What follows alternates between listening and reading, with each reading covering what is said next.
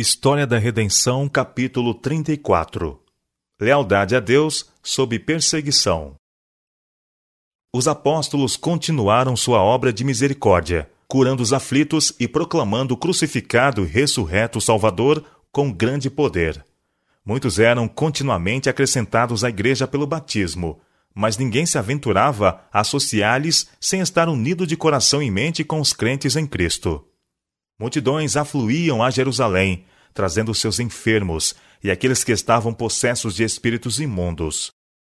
Muitos sofredores eram depositados nas ruas ao passarem Pedro e João, a fim de que sua sombra fosse projetada sobre eles e ficassem curados. O poder do ressurreto Salvador havia sem dúvida caído sobre os apóstolos, e estes operavam sinais e maravilhas que diariamente faziam aumentar o número de crentes. Estas coisas grandemente afligiram os sacerdotes e príncipes, especialmente aqueles que dentre eles eram saduceus. Viam que, se fosse permitido aos apóstolos pregar um Salvador ressuscitado e operar milagres em seu nome, sua doutrina de que não havia ressurreição dos mortos seria rejeitada por todos, e sua seita logo viria a ser extinta.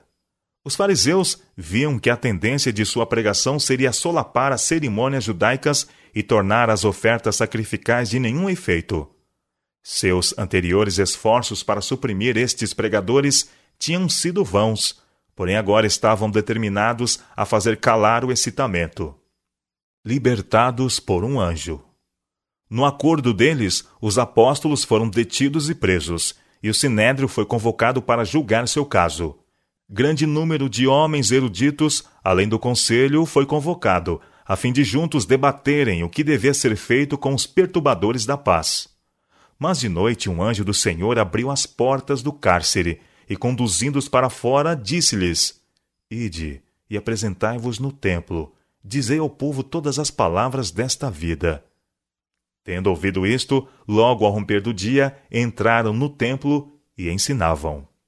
Quando os apóstolos apareceram entre os crentes e contaram como o anjo os havia guiado diretamente através do grupo de soldados que guardavam a prisão, ordenando-lhes retornar à obra interrompida pelos sacerdotes e príncipes, os irmãos se encheram de espanto e alegria.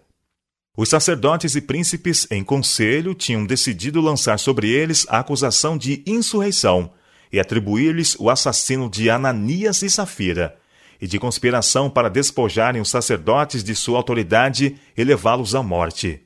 Esperavam excitar a turba de tal maneira que esta decidisse tomar a questão nas mãos e tratar com os apóstolos como havia feito com Jesus. Eles sabiam que muitos que não haviam aceitado a doutrina de Cristo estavam cansados do arbitrário governo das autoridades judaicas e ansiosos por alguma decidida mudança. Se essas pessoas se tornassem interessadas na crença dos apóstolos e a abraçassem, reconhecendo a Jesus como o Messias, eles temiam que a ira de todo o povo se levantasse contra os sacerdotes, fazendo-os responder pelo assassínio de Cristo. Decidiram então tomar medidas drásticas para prevenir isto. Finalmente mandaram que os supostos prisioneiros fossem trazidos à sua presença. Grande foi o seu espanto ante a resposta de que as portas da prisão foram encontradas seguramente fechadas e a guarda estacionada diante delas, mas não se encontravam os prisioneiros em parte alguma. Logo chegou a notícia. Eis que os homens que recolhestes no cárcere estão no templo ensinando o povo. Embora os apóstolos tivessem sido miraculosamente libertados da prisão, não escaparam ao interrogatório e castigo. Cristo dissera, quando estava com eles: Estai vós de sobreaviso, porque vos entregarão aos tribunais. Enviando um anjo para os livrar, Deus lhes dera um sinal de seu amor e certeza de sua presença. Tocava-lhes agora sofrer por amor daquele a quem estavam pregando.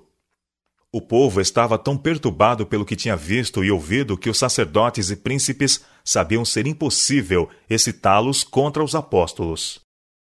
O segundo julgamento. Nisto, indo o capitão e os guardas, os trouxeram sem violência, porque temiam ser apedrejados pelo povo. Trouxeram-nos, apresentando-os ao sinédrio. E o sumo sacerdote interrogou-os, dizendo: Expressamente vos ordenamos que não ensinasseis nesse nome. Contudo, encheste Jerusalém de vossa doutrina, e quereis lançar sobre nós o sangue deste homem. Eles não estavam tão dispostos a levar a culpa pela morte de Jesus, como quando se associaram ao clamor da vil turba. Seu sangue caia sobre nós e nossos filhos. Pedro, com os demais apóstolos, tomou a mesma linha de defesa que tinha seguido em seu primeiro julgamento. Então Pedro e os demais apóstolos afirmaram: Antes importa obedecer a Deus do que aos homens. Foi o anjo enviado por Deus que os libertou da prisão, ordenando-lhes a ensinar no templo.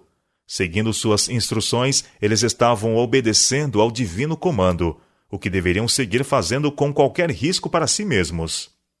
Pedro continuou: O Deus de nossos pais ressuscitou a Jesus, a quem vós matastes, pendurando-o no madeiro. Deus, porém, com sua destra, o exaltou a príncipe e salvador, a fim de conceder a Israel o arrependimento e a remissão de pecados. Ora, nós somos testemunhas destes fatos, e bem assim o Espírito Santo, que Deus outorgou aos que lhe obedecem. O espírito da inspiração estava sobre os apóstolos, e os acusados se tornaram acusadores, lançando o assassínio de Cristo sobre os sacerdotes e príncipes que formavam o conselho. Os judeus ficaram tão irados que decidiram, sem qualquer outro julgamento e sem a autoridade dos oficiais romanos, tomar a lei em suas próprias mãos e matar os prisioneiros. Já culpados do sangue de Cristo, estavam agora ávidos de manchar as mãos com o sangue de seus apóstolos. Mas estava ali um homem de saber e alta posição, cujo claro intelecto viu que esse violento passo traria terríveis consequências.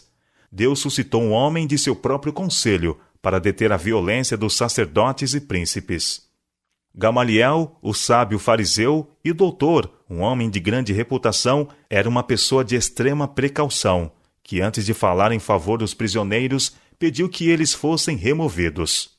E então falou com grande ponderação e calma: Israelitas, atentai bem no que ides fazer a estes homens, porque antes destes dias se levantou Teudas, insinuando ser ele alguma coisa, ao qual se agregaram cerca de quatrocentos homens.